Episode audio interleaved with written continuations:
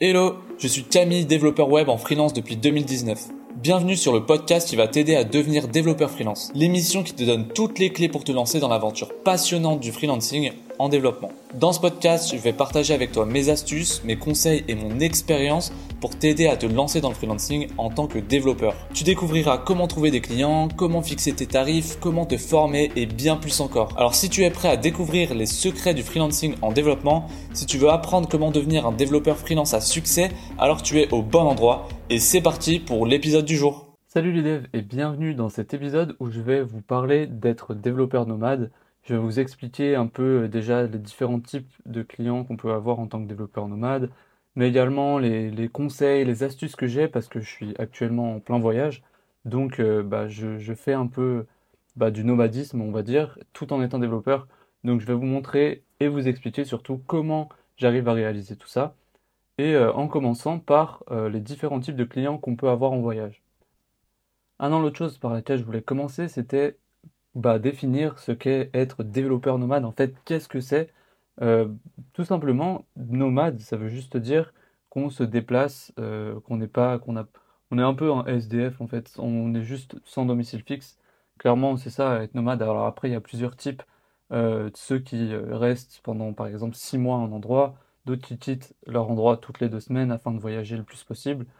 Voilà, il y a différents moyens d'être nomade, mais en gros, c'est ça, être nomade, c'est juste voyager et ne pas avoir euh, une maison où on habite en gros.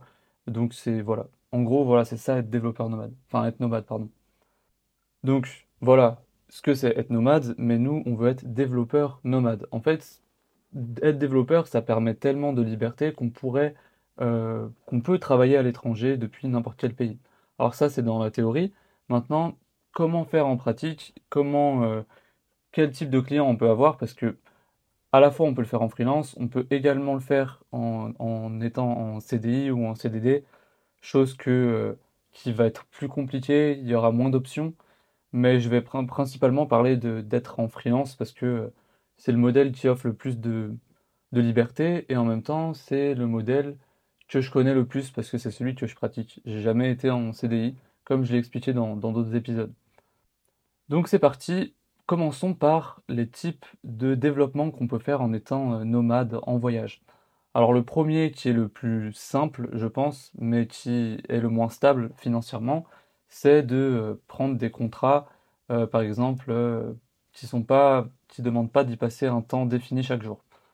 par exemple, par exemple, ça peut être demander quelqu'un qui vous demande de faire un site web, quelqu'un qui vous demande de faire une application web. En soi, il y a juste une deadline, mais il y a pas, on ne vous impose pas à être précisément tous les jours, telle heure, à un endroit, euh, à développer à telle heure, à faire, euh, enfin, avoir un emploi du temps.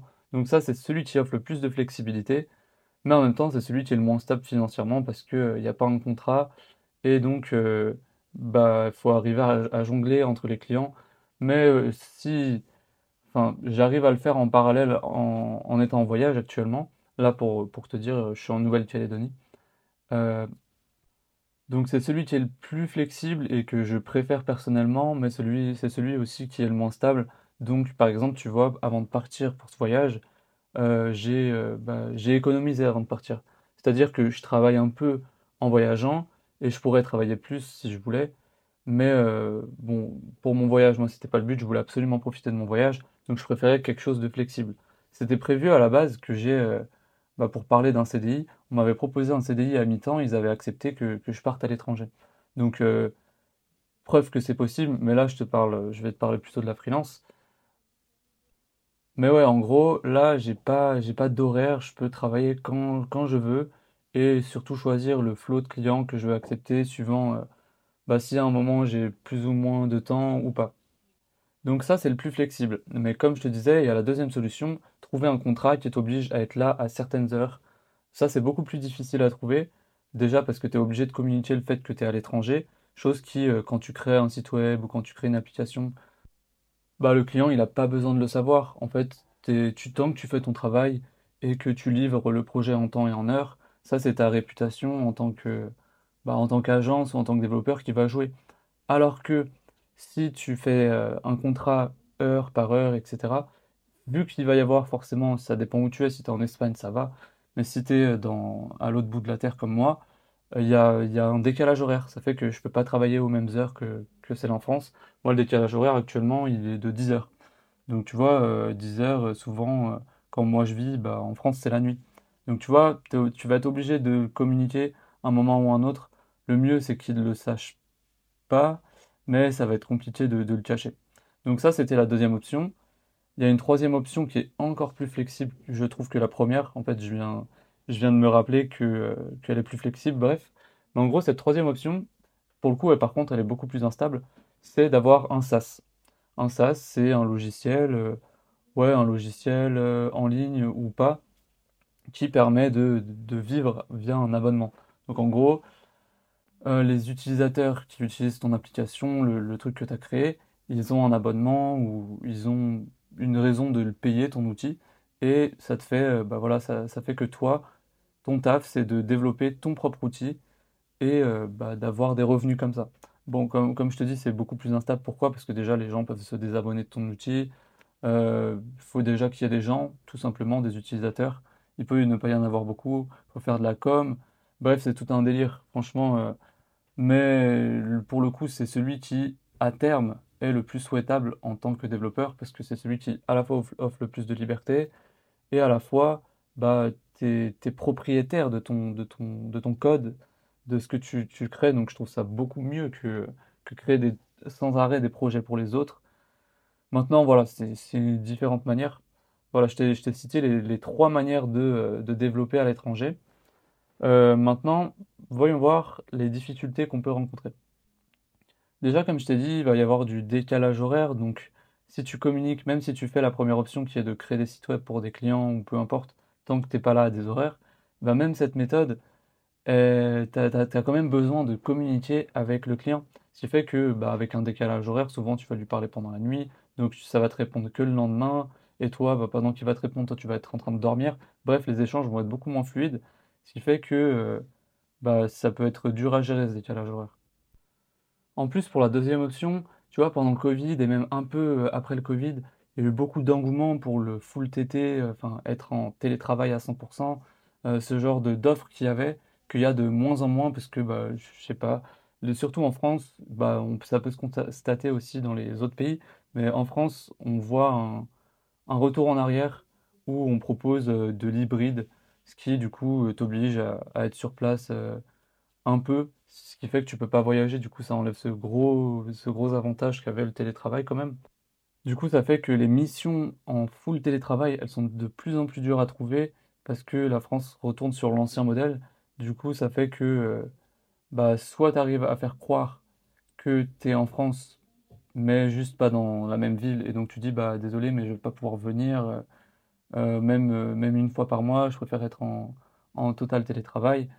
voilà, et donc du coup, bah, ils savent pas que tu es en voyage, ce qui peut être une première option assez convaincante, même si c'est dur à cacher. ou soit bah, tu vas juste galérer à trouver une mission, et dans ce cas-là, vaudra mieux prendre des, petits contrats par-ci par-là, si tu arrives à le faire, parce que c'est pareil, ces contrats-là, quand tu dois faire des sites web, faire des applications web, faut déjà avoir un minimum de communication pour euh, bah, que les gens savent, enfin, sachent pardon, que tu fais des applications, des sites web. Bref, toute cette com-là, fallait la faire en amont. Ça ne ça, s'improvise pas en fait. Contrairement à si tu juste tu trouvais un contrat, ça, bah, il suffit juste de rechercher un peu. Alors que euh, bah, la première option, elle est vraiment active. Quoi. Tu dois sans arrêt créer du contenu pour, euh, trouver des clients. Bref, c'est très chronophage et il bah, fallait le faire en amont. Voilà, c'est ce que je veux dire. Bon, maintenant, on va rentrer dans des détails un peu plus techniques liés au voyage et plus trop liés, euh, bah, à notre travail de développeur, mais je veux dire plus dans, en précision. Euh, en gros, ce que, les difficultés que tu vas rencontrer en, étant développeur nomade, c'est de trouver un réseau Wi-Fi de qualité, premièrement, parce que euh, à l'étranger, il n'y a pas aussi, des, aussi bons, aussi bonnes connexions. Tu, tu verras quand tu vas retourner en France, par exemple, tu vas te dire Ah waouh, elle est vachement rapide la, la Wi-Fi ici, euh, tu vas te choquer. Alors que quand bah, tu habites en France depuis longtemps et que tu utilises la Wi-Fi chez toi, tu te dis putain, c'est lent, c'est chiant et tout. Alors qu'en fait, c'est super rapide, c'est juste que tu as pris l'habitude. Mais tu verras quand tu iras dans des, dans des pays où euh, la qualité de la Wi-Fi elle est, bah, elle est, plus, elle est le moins bonne qualité, bref, ça va moins vite. Tu vas être vraiment frustré parce que tu auras l'impression d'aller à deux à l'heure. Et même des fois, tu pourras même pas taffer parce que c'est juste impossible. Par exemple, tu vois là, euh, la Wi-Fi que j'ai actuellement, euh, l'upload, euh, avant, par exemple, si j'avais besoin d'upload un, fichier de, j'en sais rien, 50 MO, ça prenait 3 minutes. Ici, ça prend une heure, par exemple, tu vois. Donc, c'est un calcul, hein. franchement, trouver un bon Wi-Fi, c'est pas un détail, surtout quand bah, c'est on en a besoin pour taffer, quoi, dessus. Deuxième truc un peu compliqué, bon, ça c'est vraiment lié au voyage, c'est les visas et leur durée. Donc ça, bon, bah, c'est à toi de voir ça en amont. Euh, je trouve pas trop que ce soit un problème tant que tu as organisé. Mais un autre problème, par contre, c'est à réussir à garder une routine de travail saine parce que euh, bah, tu vas tellement bouger. En fait, ça dépend de ta manière de voyager. Si, tu fais ça à long terme, euh, c'est pas trop grave dans, le sens où si tu fais ça, si tu comptes faire ça pendant 10 ans, bah, tu te dis, bon, bah voilà, je reste 3 mois à un endroit, 6 mois à un endroit. Ça te laisse le temps de prendre tes marques et d'avoir une routine qui te permet de bah, bien travailler. Alors que quand tu bouges toutes les deux semaines, euh, bah, du coup, tu profites beaucoup plus de ton voyage. Et comme tu profites plus, en même temps, bah, c'est beaucoup plus, euh, pas instable, mais euh, tu peux pas trop prévoir à l'avance quand tu vas pouvoir te poser pour taffer. Donc souvent, ça va pas être une routine, ça va être, ah bah là, il y a un petit creux, il y a un petit creux de temps, je vais pouvoir me mettre à taffer deux secondes, enfin deux secondes, on va dire deux heures, voilà, une heure par-ci par-là. Et du coup, déjà, t'es pas totalement focus, mais en plus, tu bah, c'est totalement instable comme manière de travailler. Donc si tu as une deadline, ça faut, faut absolument que tu la respectes, quoi. C'est ça que je veux dire. Et un dernier truc, mais ça, ça dépend de, de comment tu vas faire ton voyage. Si tu voyages, si, pardon, si tu voyages seul, euh, il y a moyen que tu te trouves, retrouves un peu bah, seul, en fait. Et ça peut être problématique d'être seul, toujours derrière son ordi. Après, si tu pars à deux, notamment si tu pars avec euh, ton copain ou ta copine, ou un ami, une amie, ou alors, tout simplement, tu restes assez longtemps à un endroit pour te faire des nouveaux amis. Ça peut être cool. Après, il y a des applications. Hein. Moi, quand je suis arrivé euh, à Marseille, pour le coup, je venais de, finir mes études à Lille. Et vraiment, au, début, j'ai galéré parce que bah, jusqu'à maintenant, tu te fais vraiment des potes en études. Mais dès que tu commences le monde du travail, et surtout quand tu es en freelance, c'est-à-dire que bah, tu es constamment chez toi, c'est dur de, de, trouver des nouvelles personnes. Faut vraiment être actif. C'est pas comme avant, tu t'asseyais, à l'école, il y avait un boug qui te parlait à côté de toi et c'est bon, c'était terminé. Alors que là, il faut vraiment être actif, donc ça peut être euh, compliqué. Et donc, il y a des applications qui, existent, euh, notamment Meetup. C'est vachement bien parce que cette application, elle te permet voilà, de, trouver des groupes qui ont le même intérêt que toi. Par exemple, ça peut être bah, justement la programmation, ça peut être l'entrepreneuriat, mais ça peut être tout simplement euh, le sport. Voilà, tu as plein de groupes qui, qui sont créés et géographiquement, tu peux les trouver sur Meetup c'est vraiment mondial le truc, donc euh, tu peux vraiment trouver des, trucs sympas, des gens sympas à rencontrer. Et surtout en voyage, n'hésite pas à parler. Euh, les gens, s'ils sont là, enfin ça dépend. Si tu vas dans les villes touristiques, par exemple, notamment euh, là on a fait Tokyo, au Japon, on en a fait d'autres, mais c'est un exemple parlant. Bah souvent il va y avoir vraiment beaucoup de touristes et ces touristes-là, c'est des touristes, c'est pas des voyageurs. perso, je fais une différence. Un touriste, il va être là deux trois semaines, il va profiter à fond. Euh, il n'est pas là pour y vivre, quoi. En gros, c'est ce que je veux dire. Il n'est pas là pour s'imprégner de la culture, il est là pour, euh, pour faire du tourisme. Alors que le voyageur, dit, il n'y en a pas un qui est meilleur que l'autre. Hein. D'ailleurs, il y a, y a, une vidéo YouTube qui en parle très bien. Je t'aurais plus trop sortir le nom, peut-être que je le mettrai dans, en dessous dans l'épisode. Mais en gros, ce, cette vidéo YouTube, elle dit, elle parle d'une différence entre les voyageurs et ceux qui font du tourisme. Et à la fin, la conclusion presque, c'est de dire que les deux, ils sont quand même assez proches c'est juste une différence en gros de mindset. Je, bah, tu quoi, je me motive, je vais te le mettre euh, dans la description. Mais bref, tout ça pour dire, euh, tu vas rencontrer, si tu vas dans des grandes villes, beaucoup plus de touristes. Et ça va être plus dur de trouver des gens qui sont bah, comme toi, des voyageurs. Par contre, si tu vas dans des plus petites villes et que tu rencontres des étrangers, là, n'hésite pas à, taper la conversation parce que bah, souvent, ils seront pas là pour, euh, rien, ce ne sera pas juste des touristes. Et c'est très, très enrichissant, tu vas voir, il y a plein de, de modes de vie différents en fait. Toi, tu as l'habitude, euh, tu te dis, ouais, en métropole, par, par exemple en France, il euh, n'y a, a qu'une seule façon de vivre, c'est taffer, taffer, taffer. Tu as des gens, ils, ils, voyagent pendant depuis 5 ans et ils font des trucs par-ci par-là. Bref, tu as, tellement d'histoires de gens différents et de manières différentes de vivre. Je trouve ça trop cool.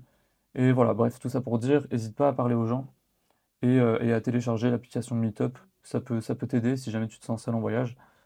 Euh, voilà, donc en gros, là je viens de te résumer surtout les difficultés pour être développeur nomade, mais euh, comment, quelles, astuces je vais te donner pour, euh, pour être développeur nomade? Déjà, la première question qu'on pourrait se poser, c'est bah, est-ce que c'est fait pour moi? Est-ce que vraiment je vais aimer ça? Bon, bah il n'y a, a qu'une seule réponse possible, c'est faut essayer parce que en vrai, on s'en fait beaucoup d'images de Ouais, voyager, travailler en même temps, c'est le rêve. Surtout sur, euh, sur les réseaux sociaux, on va vachement te le vendre, te dire ouais, c'est incroyable et tout. Mais en vrai, on peut chacun avoir une expérience différente. Déjà parce qu'on fait pas tous le même voyage, on n'a pas tous la même manière de, de, voyager. Mais en plus parce que euh, bah, des fois, juste euh, avoir un chez-soi, avoir une routine, ça peut aussi être cool. Pas besoin de, de voyager pendant 10 ans, quoi. Ce que je veux dire, c'est que bah, il y, a différentes manières de, voir les choses et donc bah, faut juste essayer. Maintenant, le meilleur conseil que je peux te donner, c'est avant de partir, vraiment fais-toi une, une réserve d'argent, notamment si juste il t'arrive un problème ou si pendant le voyage tu ne trouves pas de clients. Euh, je te conseille même bah, justement d'avoir des clients avant de partir et de les fidéliser pendant le voyage, ça sera plus simple. Alors que si tu pars de zéro et que direct tu te dis ouais je me mets en mode voyage, bah, il y a des chances que tu fasses un burn-out de voyage. D'ailleurs, en parlant de ça, un conseil quand même que je peux te donner, enfin quoique en vrai, moi c'est juste que ça m'a pas plu, mais à toi d'essayer ce que tu préfères. En gros, euh, je te conseille, bah voilà, c'est basé sur mon expérience personnelle, de plutôt rester longtemps aux endroits. Si tu si as la possibilité euh, de faire euh, trois mois à un endroit, trois mois à un autre pendant une longue période, genre 2-3 ans, ce sera mieux, je pense, que que faire euh, partir toutes les deux semaines et faire que du voyage, que du voyage. Parce que déjà, au bout d'un moment, t'en perds le sens, je trouve. Dans le sens où euh, bah, tu t'ingurgites tellement, tu vois tellement de choses en si peu de temps que ton cerveau, il n'a même pas le temps d'intégrer l'information.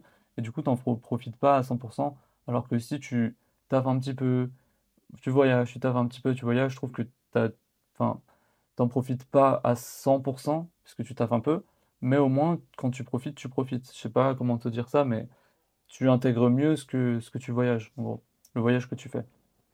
Mais voilà, si t'as, si t'es comme moi et que t'as entre guillemets pas le choix, nous on part euh, en gros six mois et donc on change très, régulière, très régulièrement d'endroit. et bah, et bah dans ce cas-là, bah profite autrement et surtout fais pas que t'as fait. De toute façon, t'auras pas trop le choix et tu culpabilises pas de pas fait parce que bah, c'est aussi fait pour voyager quoi tu es là pour voyager.